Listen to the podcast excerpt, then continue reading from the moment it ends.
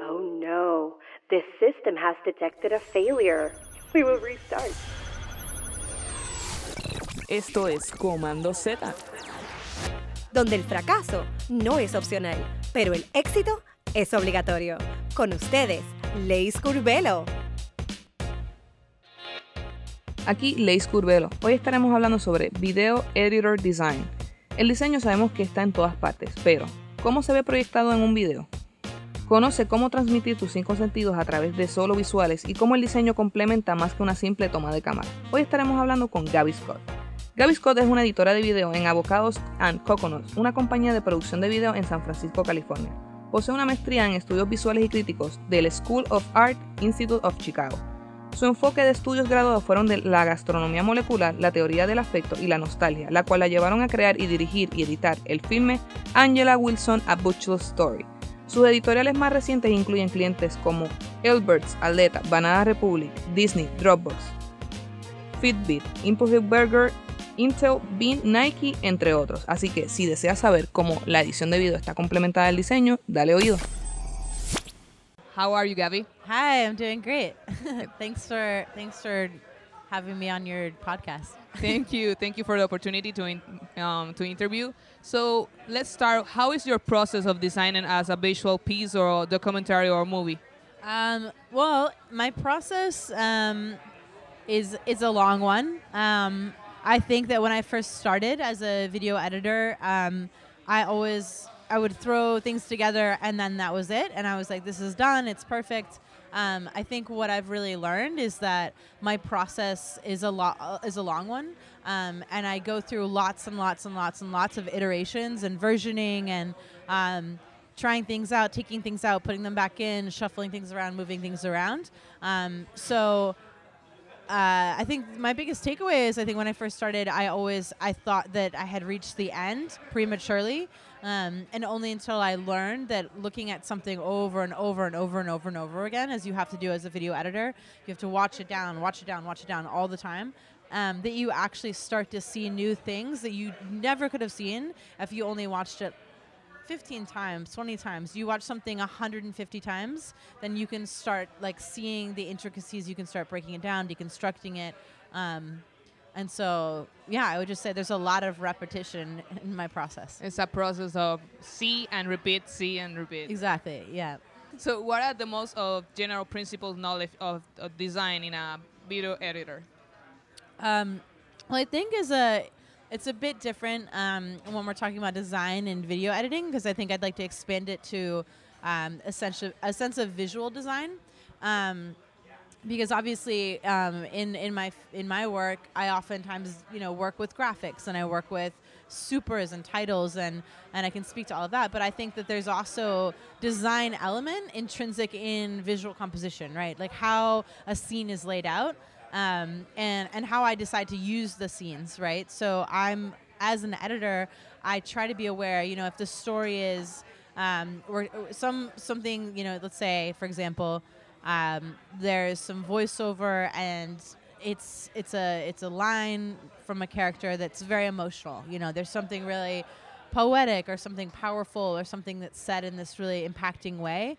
I would choose to find some kind of visual that feels intimate, you know. So, um, kind of gets to this conversation about design and emotions, but I think that that's something that you always have to be really aware of and conscientious conscientious of is how are the visuals working in a way to serve um, to serve a different another language, right? Like, because I think that's what design is, right? It's like it is it is it is a tangible thing. You can talk about design this way of like, you know, this is how something's constructed or put together, or like, or like has something to say and reverberates. But it actually, I think, good design um, creates another language. It's the first language, and then it creates the second language, right? So you can take away and can create a third language. So there could be multiple things that you can take from one uh, from one construction, one composition.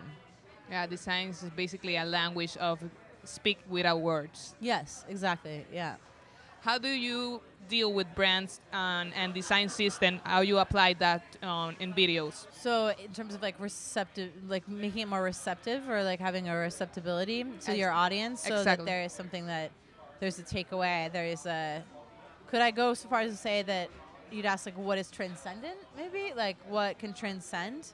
Um, from just the, the its quotidian value and its quotidian means to something else. Maybe could I interpret the question in that way? Yeah, yeah, definitely, yeah.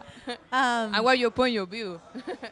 It's a really interesting question. I actually think like what makes what can make something transcendent? Like what can make something speak louder than it is, speak in like in multiple different ways and forms. Um, I think actually like it's it's actually pretty simple. If you have a good story, like if the story is good, I think it doesn't really that is the most that's the key you know? So you could apply that to design you know is the message good? Is the message strong? Is the story strong? Is the narrative there? Um, because if you don't have that no matter how many ways you spin it no how much glitter you put on it no how much simplification you put on it it's just not going to be good so i think you really need to pay attention to the core you know what is the core basis and then you can go from there and then you know and, and then it becomes like only additive. So you if you have if you have this brilliant if you have this really good idea, this really good story, um, you can play around with the different ways you can spin it and the different ways you can present it. But I think that that's a very important focus. You know, like what is this? What is meaningful about this? Why should I care? How does this stand out? How is this a new and I don't know if it has to be a new idea because I don't believe in new ideas. I think that like this whole, you know, if you look at the canon of art history, um, appropriation has propelled art art forward, right? Like everything is an iteration of the past thing. Um, so, you know, people were like, "Well, it's you know, it's all about the copy. It's all we don't we can't move forward." But yes and no. Like there is there is a formula um, that cre- that's like additive. You add on to it and you add on to it, and so and when you add, you create something new. and you create something new inevitably because the difference is you put your personal spin on it. So if you and I, and I also have to add, I think that like you have to passionately care about what you're putting forward, or it will, it won't transcend. It won't get there. It won't have the meaning. Like you have to personally feel compelled to tell the story. You have to be interested in the story. You have to be compelled by the message. You have to believe in it in your gut, and and I think that that that passion, other people see it, and that's what gives it the edge, and that's what gives it the yeah the fringe. What are the things in common with designers that you love and hate when you do video produce, production? creative directors um, oftentimes they have a background in in design um, most you know more often than not. Um, i think that the most painful thing that i can be in is uh, when there's an obsession to you know the incremental sizing difference of a f- of a, a you know of, of a text or a word for days you know? It's like let's move you know just move it incrementally. And, and at some point i'm just like honestly we're not going to notice the, the audience is going to notice the difference. I don't know the difference. I don't even know if you notice the difference anymore and it just becomes this kind of like like spinning wheel of, of just being like feeling like they need to be saying something important. And I, I think i don't know to get back to like the core of it i think it's just like over obsessing over processing something. Like i think it's important Overthinking. overthinking it yeah. Like sometimes i don't think it's you know if you have a bad if you have a bad message it's not going to change if you increase the size by like a fraction of a centimeter or not like it's a bad message so like it's mm-hmm. not going to solve it That happened to me a lot. When I design logos, they say like to me, I need it more bigger. It's a bad logo. no, Exactly, No yeah. matters how big it is. it doesn't matter how big it is how small it is where it's on the screen what kind of font it's in like and you know whatever it's like this is not good like so i think that's my that's been the pain of it the most So- biggest pain So following this question, what is your horror stories working with designers or creative people? Um, I think I think having too much time to noodle can be destructive to the piece. I think that there should always you should find a balance of having you know obviously giving it due diligence to make iterations, be in the process, um, be constructive though. You know I think that oftentimes I have been at the whim of a creative director who's just you know feels like they need to say something for the sake of saying it as opposed to actually thinking about it first and being like is this really constructive or is this overly deconstructing? You know having too much time to see the piece and go Yeah. over and over and over. Yeah, again. it's hard. I mean, I think that as an artist, you need to have a deadline because you can go into the Yeah, like abyss of just going and going and going and like reworking it, and then finally you might come to the end and you tear it all up and you throw it out to the wind and you burn it all up.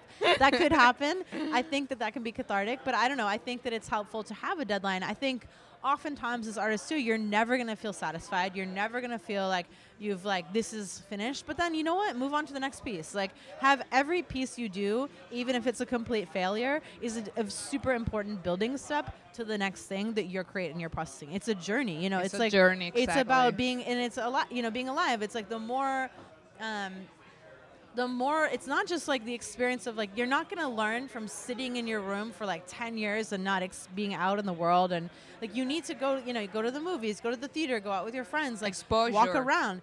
That is all going to come in to impact your work. And it's super important to have like multiple threads. I personally feel like, you know like having multiple um, influences that come in that play a huge huge role in uh, in how your design, how your process, how your how uh, your creative thinking is is um, manifested. So, what is your most common mistake as a? What are the most common mistake as a video editor that you see like the people do often? Like this section is really cool. It's fallando en lo fácil. It's like how people like can be an easy mistake as video editor. I think that especially coming into um, into your field and you're and you're new at it and you're exploring you know the depths of your tool set and you know where your mind is at. I think um, having a little bit of, of hum, you know humility, um, maintaining your creative integrity without clinging to your first iteration, um, and understanding that failure is a really good thing. You know, I think that um, accepting change, accepting feedback that you don't agree with, um, accepting that, you know, 10 years from now, your work will be so much better. I'm sorry, but it will. So just understanding that, like, it's an evolution and, and trying to, like, be humble to that of where you are. Um, I think that's hugely helpful. And I think that you will, if you know that and you understand that, you actually will make more work in the space you're in and understanding that it's sketches. You know, it's like you're in the sketching phase and you'll get to your opus, you know, down the road. And everything you're doing, even the small achievements and the big achievements and the awards you have and everything, that is still going to be small compared, you know, compared to what you will end up getting to if you keep that momentum up. Um, and so, you know, I, yeah, I would just say like the biggest mistake would be clinging to perfectionism, um, clinging to a first iteration or a first idea, um, getting overly discouraged and stubborn and broken down about uh, a hard criticism that maybe you should listen to because it might be good for you. Just scrap everything and start over. Like start over, start over all the time. It's not a bad thing to have to do that. Cool. So, what is your most epic mistake as a video pro- as a video editor What is my biggest mistake? That you Um, think like, oh my god, I learned so much of that mistake because I really do an epic mistake about it. maybe taking things too personally. okay, that's I a mean, good one. I mean, I'm a I'm a Pisces, so I'm naturally a very sensitive water sign person, and I can get really like I, you know, when I make something and I'm really proud of, and I put it out there, it feels like it's my baby, and I feel really close to it, and I feel really protective of it. I feel really protective of it to the point where you know, like I don't even want to show these people, or I don't want to get this feedback, and I would say, be fearless, you know, like accept that it might be a piece of shit and that people might get down on it. And also they might love it. But i think not being so overly sensitive not being too personal about it um, it's your job, but it's not about you. yeah it's not ab- it's not about you. But it is It because is, it comes yeah. from you of course. It's like you're like you know but yeah keep just having trying to have that perspective. Cool. So, junior designers are trying to enter to this world of video. What are the, what would be a good advice for junior designers?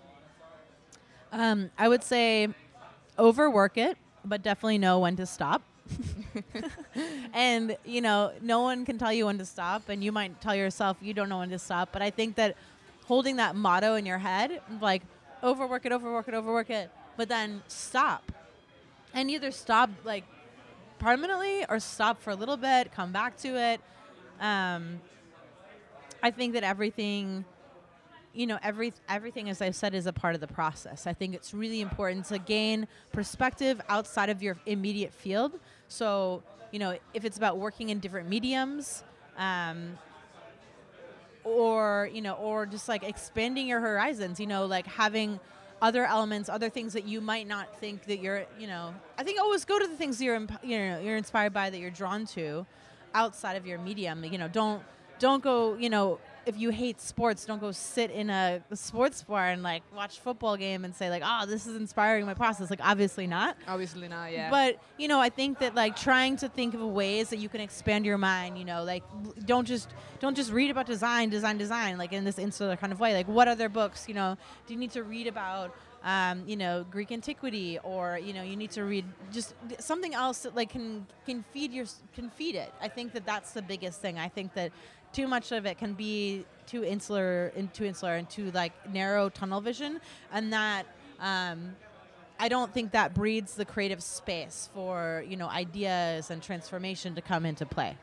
Cool, definitely. I, I agree with that because, for example, when I try to do logos, I try to see not only like different other logos, I try to see like, for example, like um, architecture or Yes. something that inspired me in another way that I had to these thoughts about how can I make this beautiful without other aspects on the street or in other p- places.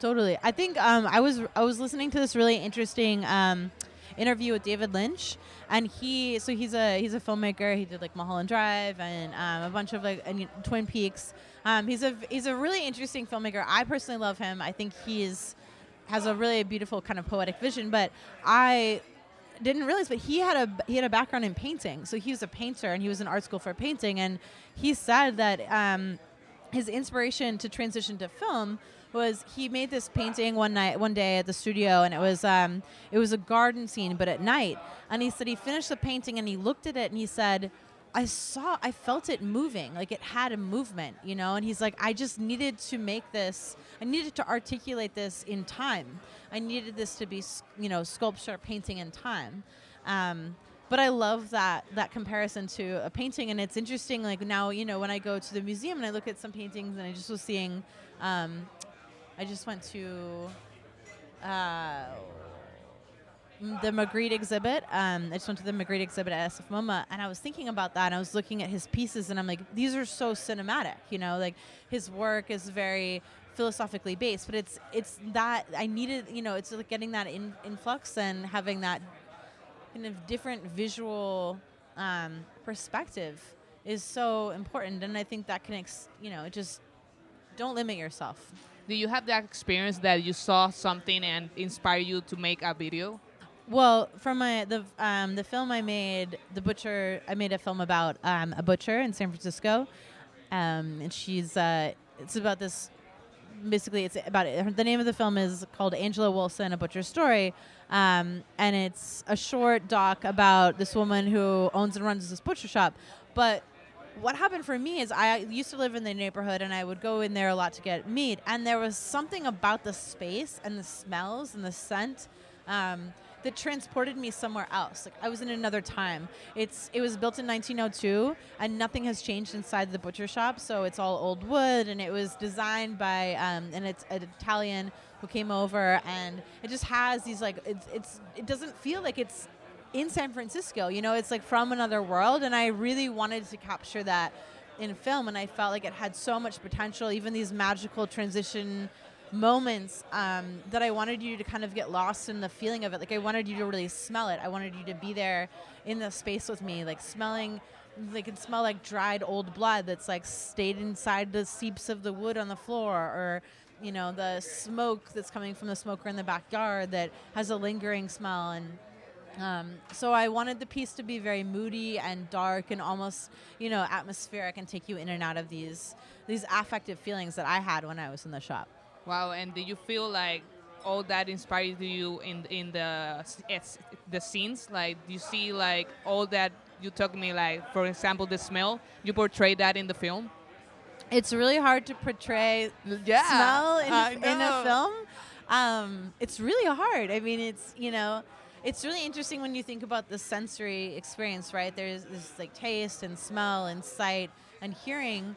Um, obviously, you know, you have the sight and hearing in a film, but um, in when I was I did a I did a, my grad thesis I wrote about food and in food I was exploring and looking at molecular gastronomy restaurants who were trying to make you see and hear um, through smell and taste, right? So it was like the inverse of that, you know. So like, for example, um, this restaurant I ate at in Chicago called Next the the menu was based in childhood. It was like quote unquote like childhood, right? So it's like the question is like whose childhood and what, but it was all deconstructed. So this dish came out that was kind of like chicken noodle soup, but it smelled and honestly like as soon as I smelled it and it came to me and I because it didn't look like chicken noodle soup, but I smelled it, it actually made me focus on my memories of the soup. So I actually was visually, tran- you know, like moved to this memory and to this space, kind of simultaneous to the smell and the taste of it.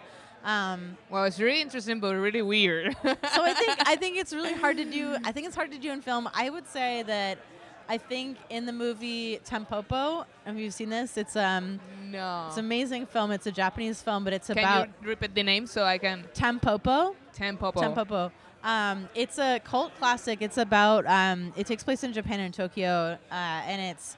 Um, the first scene is these people like slurping up this like ramen noodle soup, and and you know it's like it's like ramen noodles from Japan. It's like you can just you're like oh my god that's like the best ramen I haven't even eaten there, but it looks so good. And the way that it's shot is like it's close up on the mouth. I don't I haven't seen it in a while, but what I remember from it is like it's close up on the mouth and the steam is coming off and they're just like you know like slurping. And you're like you start salivating. You actually start to get hungry. Like because you can i started smelling it. I was like ooh i bet that's like pork broth and like miso and like dashi and umami and like it's really hot and it's probably burning the tip of their tongue but it's going down and warming their bellies. And like i'd say that film made you taste and made you smell food. Like i have uh, some some like some experience like it's basically the same. Uh, I don't know if you um, heard about it. Um, Perfume, History of a Murder, is like no. from Frank. Um, Pac, um, I did is the name um, Patrick Suskind is the basically the uh, the author, and it's about like a, a guy that is obsessed with uh, with the smell of things, and mm. it, he basically um, started to making perfumes from the essence of women's. Really? It's, it's really dark. Wow. It's really, really dark. but when you see the movie, and actually it's a book about yeah. it, when you see the movie, you can feel like the smell of blood, the smell yeah. like of the woman. It's really, really, wow. it's, it's really creepy. But I That's recommend it really well. Yeah, I love. It. I also I would say um, Wong Kar Wai's film "In the Mood for Love" or any of Wong Kar Wai's films. Um, there's a lot of smoking cigarettes on the screen, but it's it's so sexy and so romanticized, and you can smell the cigarette smoke and the way that the smoke kind of pours over the screen and like in, it takes over. You know. Um, How can you think um, in in a way to interpret it that kind of sense? Like, how do you think that is a, a good strategy to interpret that sense on, on visuals? Hmm. I think it's a good question. It's a really good question. I think that okay, the simple answer to that because I don't really know, and I think it's a philosophical question. I think it's a it's kind of a journeying question, but this fast answer would be. I think the closer you get to something, the closer you, especially in a human form, um, the more intimate, the more close to it you feel, um, the more you can relate. So it's like we we have our understanding of senses is like you know I can think my own way about what ramen soup feels and smells like to me, but you have your own interpretation of it. Maybe you don't even like ramen soup, right? So it's like but the thing is that when you get close to a human face and you get into it, you that's a mirroring of yourself, you know. So you I think go you you can kind of like have this um, it's like a, it's a mirroring and it's a parallaxing of of yourself gets I feel like there's probably like a like a psychological like phenomenon for this, but Um, I just know. I mean, it's a tactic when you go in close, when you do close-ups, when you like go to something macro. You know, you show the like hand, and you see the hand, and the finger is holding the cigarette butt that's almost out, and you can see the calluses on the finger, and um, maybe the f- hand's a little bit dried out. You you feel it. It feels. You know, you're way closer to it. You're, it's more intimate, um, and I think that that just makes. In, you know, inevitably we can't help but relate. You know, it's it's the inevitability of that. Um, so I think that's a really quick and easy tactic that filmmakers use to dr- draw you into the you know and even like in a okay for example like a, a war movie or like a horror movie right? Like if you see from far away this guy's getting like stabbed to death he's like ah! But you're seeing like everything else around him and you're like oh it's not so bad. But like if you got closer to it and you see his like you know intestines pouring out and the gore like i mean you're like holding your stomach right? Like you're Uh-huh. starting to feel nauseous because it's it's like that like attention to the detail. It's like it becomes more hypersensitive The intimacy of the objects and how far it is from Yes. the specter. exactly the distancing or lack of So um, I love this question. It's like I know that it always is a journey. So the people take experience from deep job to job, but never thought about my first jobs helped me to this. So what was your first job that you think like helped you a lot as a video editor? that was related to my job as an editor well i actually think i don't know this is i when i was living in chicago um, i found this filmmaker his name was rusty nails and he was doing a documentary about george romero who um, is an amazing filmmaker and he did night of the living dead um, and then that was what he was like his big like big film and then a bunch of you know horror films after that. And i reached out to this guy rusty nails i don't remember how i met him but i really wanted to be um, involved in in in the film world in some way i wasn't totally sure i was doing my own experimental film on the side but i think i wanted to gain awareness um, of I wanted I want I was actually looking for a mentor, I think actually. Um, and I think that so I you know I, I, I went to him and I was like, "Hey, I want to I would love to help you on this documentary." He's like, "Oh, I can't really pay you that much, but I'm stoked about your enthusiasm." And he had me like he sent me home with like a whole box of all of George Romero's films. He's like, "Watch all of these," and like blah blah blah. And I was like, I was stoked because I was like, "Oh, this is really good," you know, like.